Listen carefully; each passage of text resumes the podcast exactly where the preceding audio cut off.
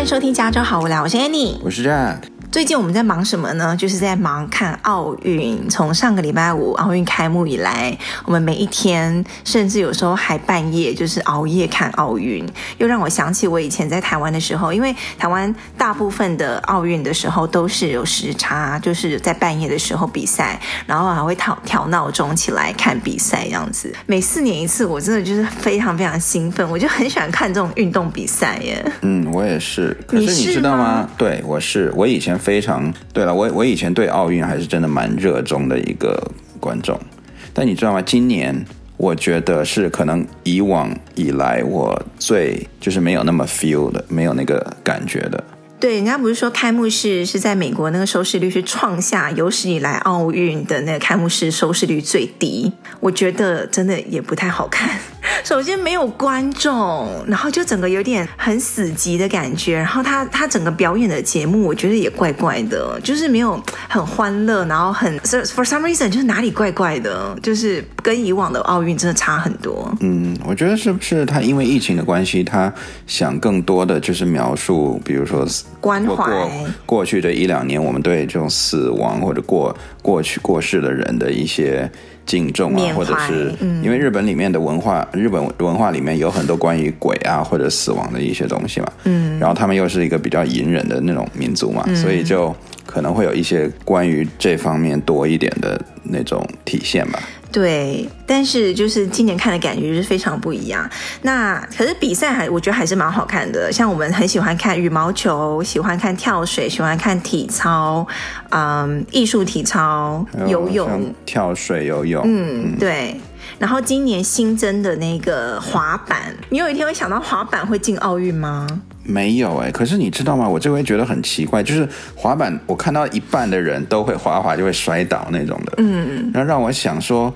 他们是没在练，还是说太新了，所以有一些动作可能是他们没有那么久就练的没那么久的吗？还是怎么？因为我看到那个摔的那个概率概率好高哦，嗯、而且他们那个参赛的人都超妙的，就是穿会穿垮裤啊，然后 T 恤，就是好像就是在外面散步，然后散一散就进来比赛的那种一般观众，嗯、不像这种比如说国家队或者自己的什么队服什么，就感觉很正式。他们就是还是很 casual，然后戴个耳机，然后还有那个。呃，iPhone 放个音乐，然后放在口袋就开始下去滑，我就觉得超妙的。然后今年还有新增的项目是攀岩，对不对？嗯、然后空手道是不是因为今年是日本举办国？对，他每一次好像在就是因为不同的国家举办嘛，他会特意优惠那个举办国一项，嗯、好像他们特殊可以申请一个比赛。嗯，然后日本空手道很强嘛，但是我我要吐槽的最最。重要的一点就是，我觉得 MBC 这回真的转播太烂了。嗯，真的广告看看到疯掉。真的，就就像日本，它本来跟我们时差就很多了，很多，然后就是让我们造成我们就是平常看比赛已经不。不太方便了，嗯，然后他还加这么多广告，我真的不知道他他怎么想的。对，因为我们是在电视上用那个 app 看嘛，所以他会告诉你这一段时间，呃，他有几个广告在等着你。然后那一天我就傻眼，我想说好两个，他说 one out of two 什么 one out of three 什么的，你就知道大概要看几个广告，然后就慢慢变六个、七个、八个，最后十二个。我想说，我要到底要看广告看多久？对呀、啊，我真的觉得可以出去外面跑个步再回来，可能还在。我都想投诉了，哪有这么样子发财的？对啊，不过吐槽吐一吐，我们还是就是看得很过瘾。其实我个人真的是从头 follow 到尾的，就是羽毛球哎。然后你就是会不会重新燃起你羽毛球的热情？会啊，因为你以前就是打羽毛球的，对不对？对，我看到他们那种，尤其是打的很烂的那种人，我真的就觉得说，哦，我好想跟他打一场啊。你讲这个太不厚道了吧？人家都去奥运了，还很烂。有的是那种 injury 啊，那没办法，人家受伤啊。是的，像那个戴资颖第一场对战的那个瑞士的那个人就受伤啊，那没办法。嗯，然后奥运到八月八号闭幕式，所以我们还有一个一个多礼拜可以看。然后我上次得到了一个小知识点，就是美国。只有五十个那个州，只有两个州没有出奥运选手这一次。然后你猜哪一个州是出最多奥运选手的？就加州啊。这你原本就知道吗？对啊，我们原本就知道。加州对，加州是出最多的。而且而且我之前就是看奥运，他会讲说每一个选手是从哪里来，我就听了好多加州的，所以我大概就有那个印象。好，那我再考你，哪一加州哪一个大学出最多奥运选手？Stanford。这你原本就知道吗？我大概有印象了，对。真的吗？对，因为我当时也是听了好多啊，就是动不动就 Stanford，Stanford，Stanford，然后就不然就 Berkeley。Berkeley，我一直以为是 UCLA 耶。嗯，它也不错，但是应该都是 Stanford 最多，然后 Berkeley。我们加州出美国出最多奥运选手，然后 Stanford 大学里面出最多的这样子。好，今天要硬拉到我们今天的主题，就是压力，消除压力这个东西，其实是我们在平常看这些运动比赛的时候，也其实是一个消除压力的方法。那今天呢，我们消除压力，还是运动员消除压力？我，我们，我们看、oh. 看运动比赛的人消除压力。压力然后呢，今天看，今天来讲压。力这个东西呢，是每一个人都有的，然后每一个人对待或处理压力的方式都不一样。那今天讲的就是我们平常会怎么样来消除压力，对不对？那讲方法之前，你个人带给你最大压力的来源是什么？你不要你不要说我，我差点就讲。我的嘴型已经做好了，对我刚才看你这样说，突然把我拉回来，为什么啊？我没说啊，我没说。好好好，工作吧，工作小孩，工作跟小孩，或者小孩第一，然后工作，然后你，反正有的时候会冲出来一下，冲出来一下。我给你什么压力了？是责任心，一个做男人的责任心。还好啊，你都对我负责啦，娶了我啦，那你还能怎么样负责？啊、要要给你们好的生活嘛，那就是工作嘛，要 make you happy 嘛，经济嘛，对不对？对不对？嗯，对。所以呢，好，之前有个调查，比如说现代人的压力最大的一个来源，百分之四十就是工作压力。然后另外一个比较大宗的呢，也是差不多百分之四十，就是经济压力。我觉得这两个是有点。环环相扣的，对不对？你工作好了，你可能经济能力就上去了。那接下来的百分之十一是健康方面的压力，然后再来呢是百分之六是感情情感上的压力，跟男女朋友吵架啦，或者是暗恋谁啦，然后苦恋谁啦，单恋谁啦这种。好，那接下来讲一下我们怎么去消除压力。平常，那我呢就是。非常通俗的，一般人都会做的事情，现在就是每天都会做的，就是每天就会有那个 wine clock，就是是 wine clock？就是到了九点了，九就是那个 you know 喝酒的酒啊，九点喝酒的九点，到了那个时间点呢，就来小酌一下。哦，那你的九点是什么时候？嗯、呃，可以是任何时候，就是看当天需要。一大早是吗？没有啦，哪有一大早？小酌怡情，大酒伤身嘛。我不知道哎，你真的很难体会，因为你滴酒不沾，平常。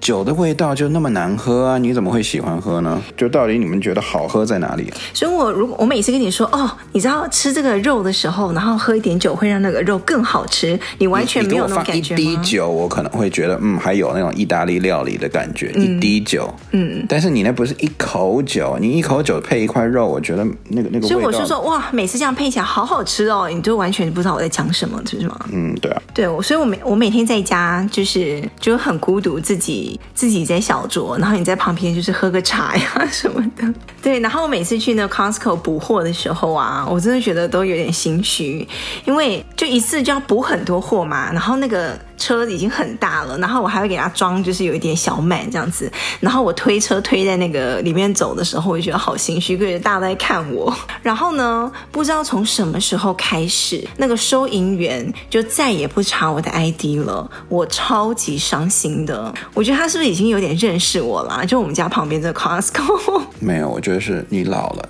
承认吧，你老了。对啊，像我们刚才讲的那个运动比赛，你看电视的时候，你小酌一杯，就是一个很让人身心愉悦的事情啊。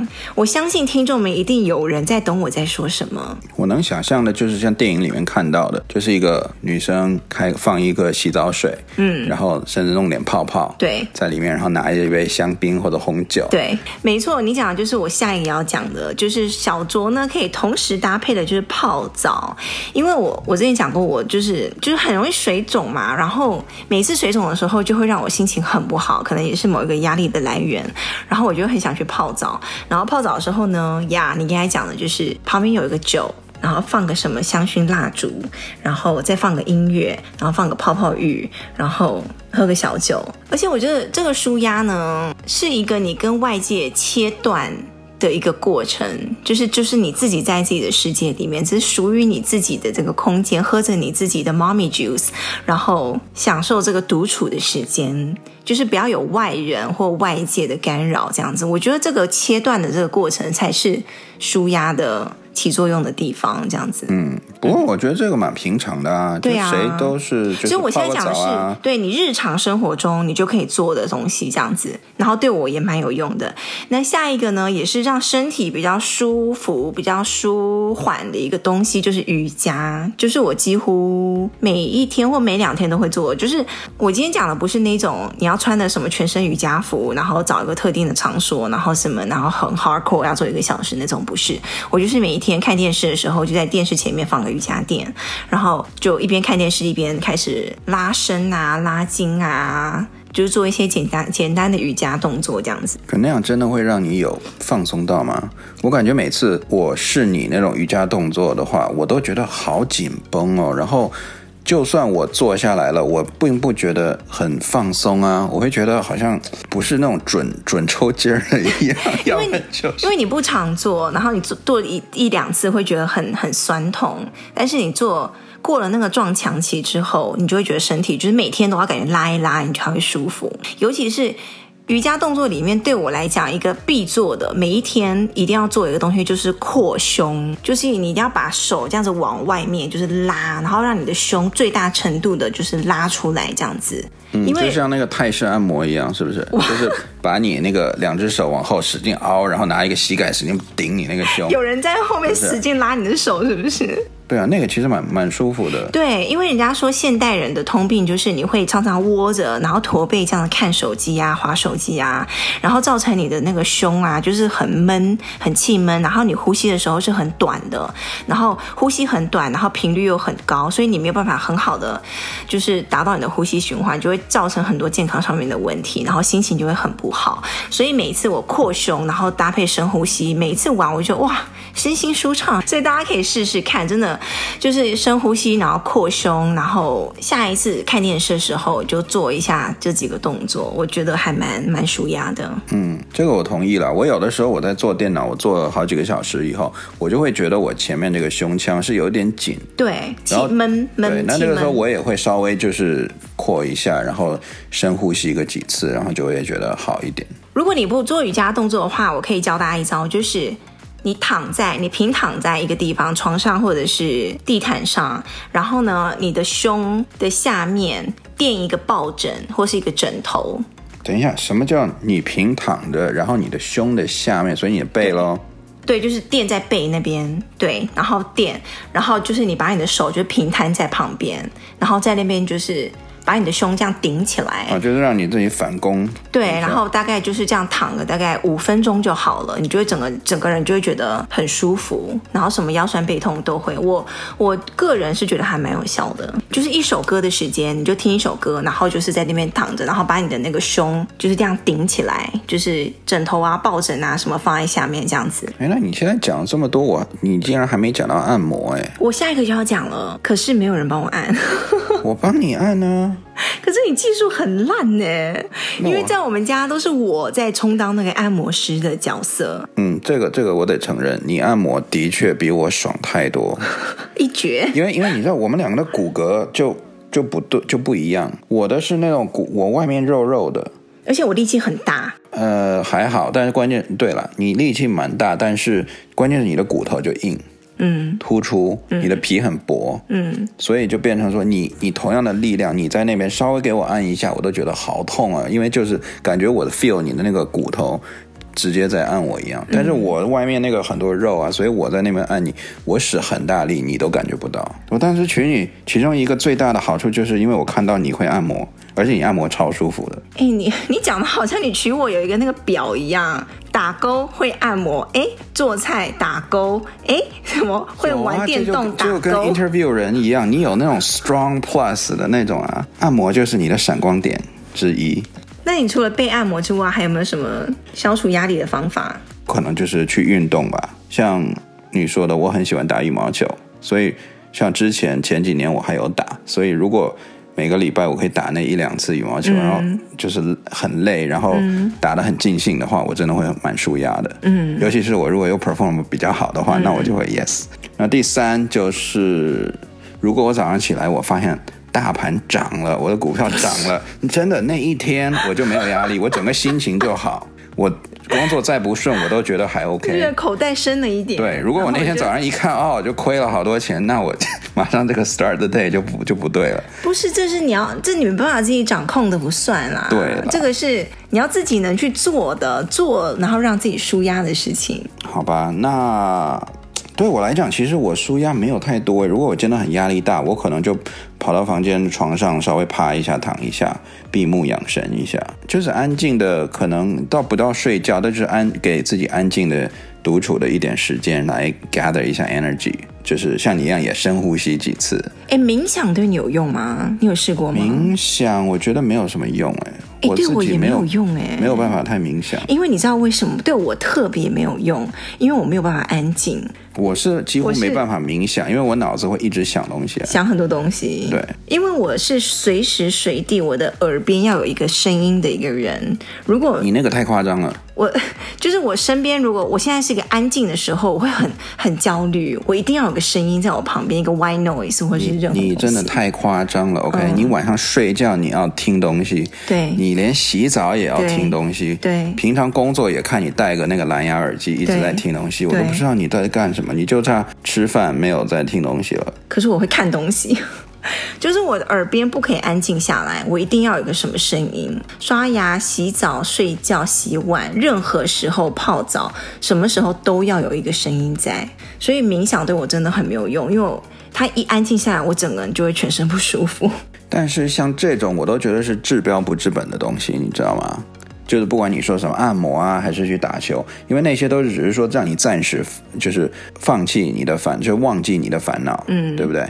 真正你你比如说你打完球两个小时回来，你洗完澡又要面对同样的事情了，那个时候你很快可能五分钟你又进入同样的那个 mindset，right？所以我觉得最好的情况下就是你要学会把事情给从不同角度去看，去开导自己，改变你。看待事情或者是处理事情的方法，你才会从思维，对、嗯、你才会从根本上去解决那个问题。我当时忘了是哪个老师跟我讲说，世界上没有任何一。就是一件很大的事，你觉得很大的事，其实都是由若干个小的事情组合在一起。你没有看开它，所以你认为它是一件大事情。嗯，所以他说你要解决那件事，你必须要学会把它分解。所以当时我就把自己练成，就是说任何一件大事情，我基本上都很善于把它分解成若干个小问题，然后就有点像你们 business 教的那个什么 five whys，right？、嗯、就是一件事情你要继续问 why，然后。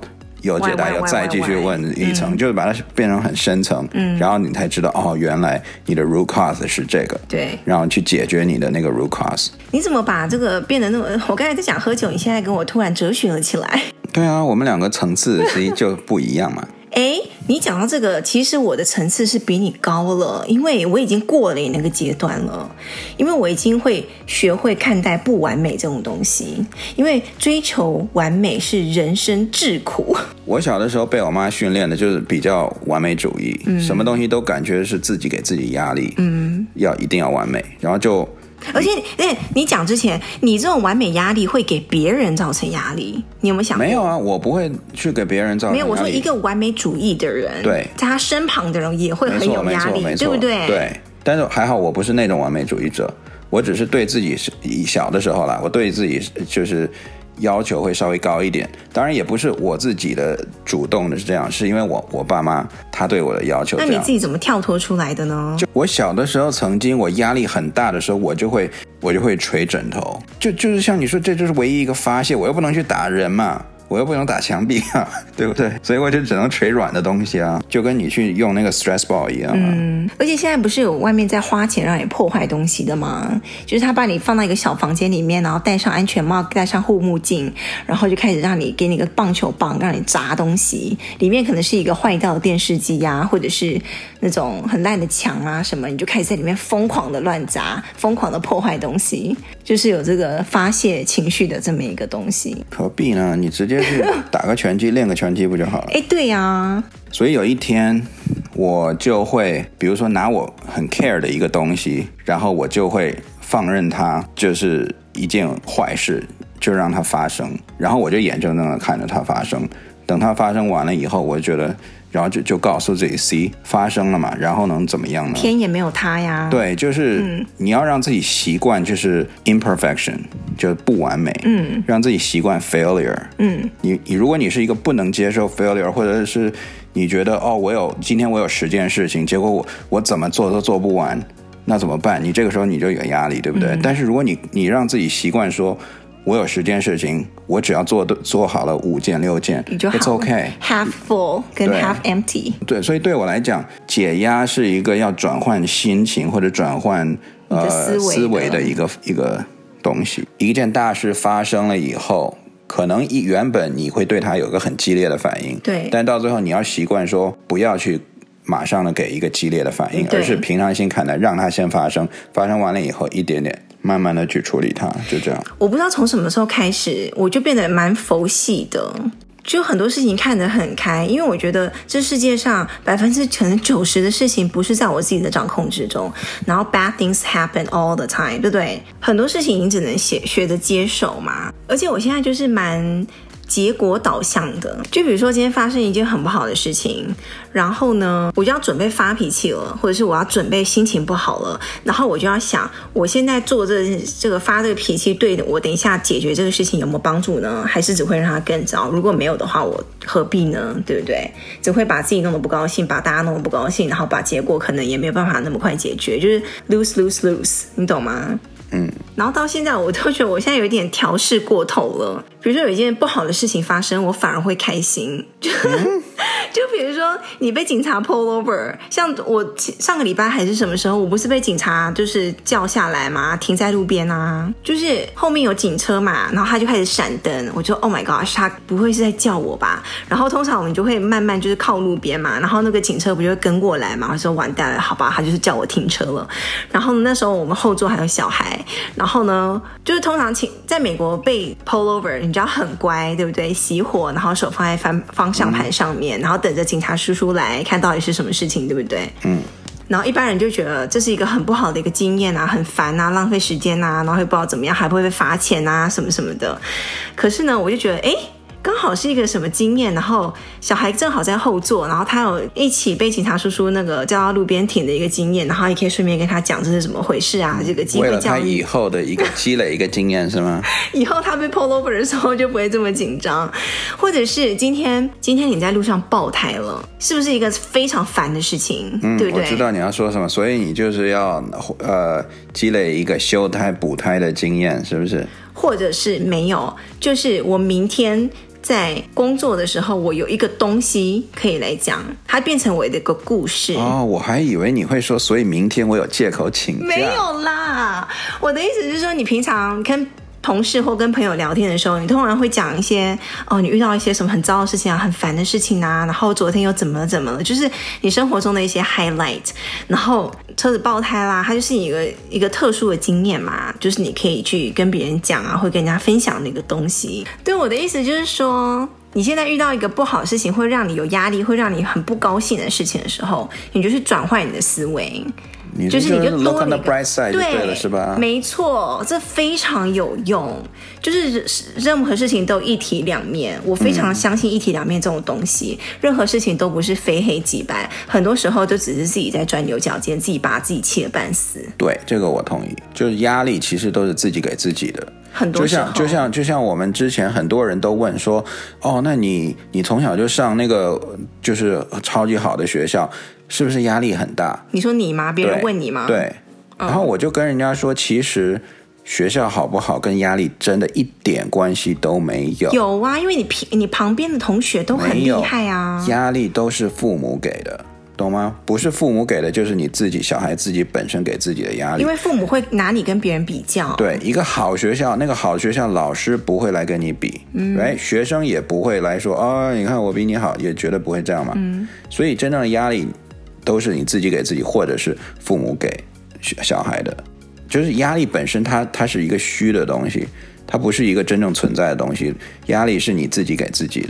你自己看开了，或者你自己不想要有那个压力，其实你就可以没有那个压力。因为平常我就拿一个我们真正生活上来讲，一般人都会觉得说工作压力很大，嗯，可是我问你，工作为什么会有压力？嗯，是因为你不会做那个东西吗？你，你可能做不出来，做不好，或者是你怕被开，你怕被升不上去，你怕就是很多怕的东西。对，很多怕的东西，对，对不对？嗯，那你在问你自己，为什么怕？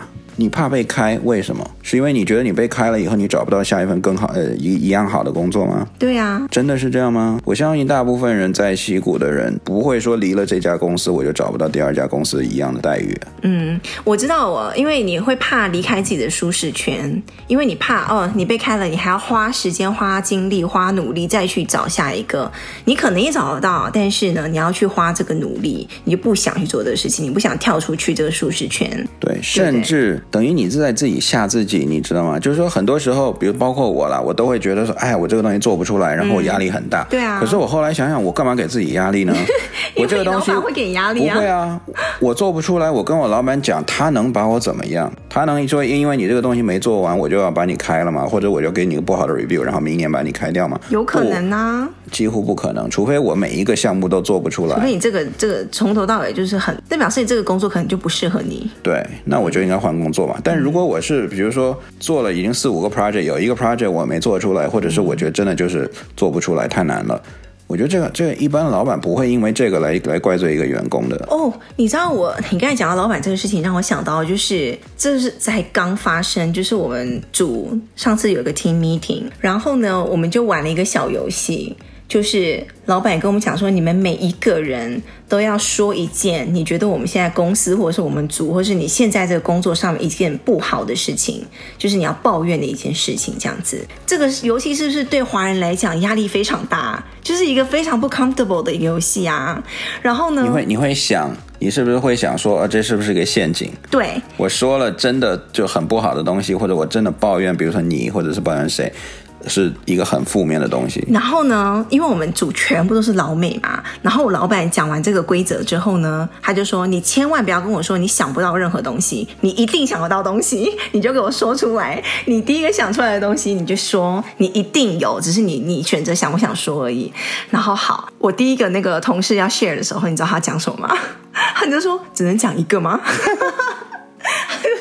好多个，反正每个人都开始说哦，他不满什么东西啊，他觉得什么地方可以改进啊，讲讲讲讲讲到我了，然后我那个华人那个性格又跑出来了。你就你知道我们华人很不习惯抱怨这个事情，不习惯把柔弱的一面展现出来给大家看，你就觉得。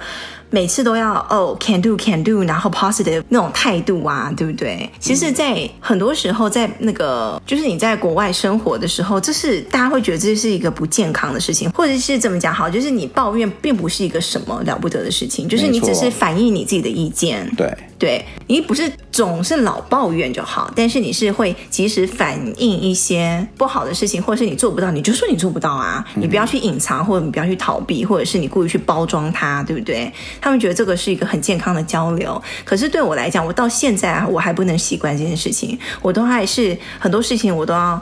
故意去展现我正面的一面，即使我心里觉得这件事情很难，或者是我有时候做不好了，我都不敢去把我所有工作做不好的事情全部跟我说啊，我这个怎么办？我这个做不出来啊，你要怎么帮我啊？你可不可以帮帮我呀？就会很难去寻求帮助，你懂这种感觉吗？就自己压力压力，就是那个高压锅就越来越快炸开那种感觉，所以我觉得适时的要求帮助是。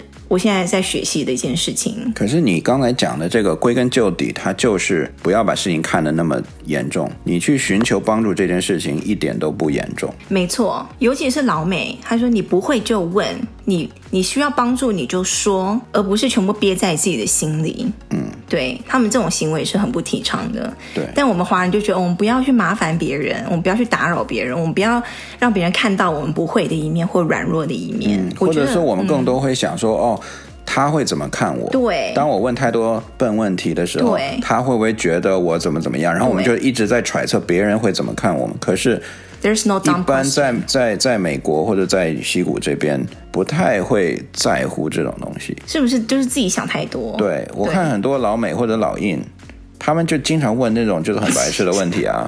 没错，他们想想问什么就问什么。对，可能当下我们华人会觉得说，嗯、哦，你怎么这个水平啊？这这这种问题你也问得出来？可是你知道吗？嗯、他们问问问问个半年，问个一年。之后他就跟你差不多了，他就超过你了。对对，那个时候他等他做你老板的时候，你就不会有这个心思了。那个时候你才想说，哎呀，你看两年前他还是一个没有我懂的人，他怎么现在就爬到我头上了？人家会觉得他有什么就说什么，很好交流。嗯，对啊。所以我觉得适时的要就是不要把东西说出来，然后要寻求帮助，对不对？对，而且不要把东西看太重。对，就很多事情你看太重，那只是你自己不给自己那个压力。你讲着讲着，我们就。我们原本没有讲这一块的，我们原本只是想说，平常日常生活中可以做些什么事情来舒压。可是我觉得后来可以分成两大块，对不对？第一大块就是平常，你自己做一些事情，可以来调试一下自己啊，然后舒缓一些压力啊，等等等等。然后第二个事情呢，就是去比较治本的方面，就是转换一下自己的思维啊，你的心态呀、啊，想事情的方法啦。好，我们今天就先聊到这里喽。哦，我又想到一个很舒压的方法。什么？呃，就是一个事情发生，它会让我非常的舒压，非常的快乐。就是看到，不是，就是看到听众们的留言。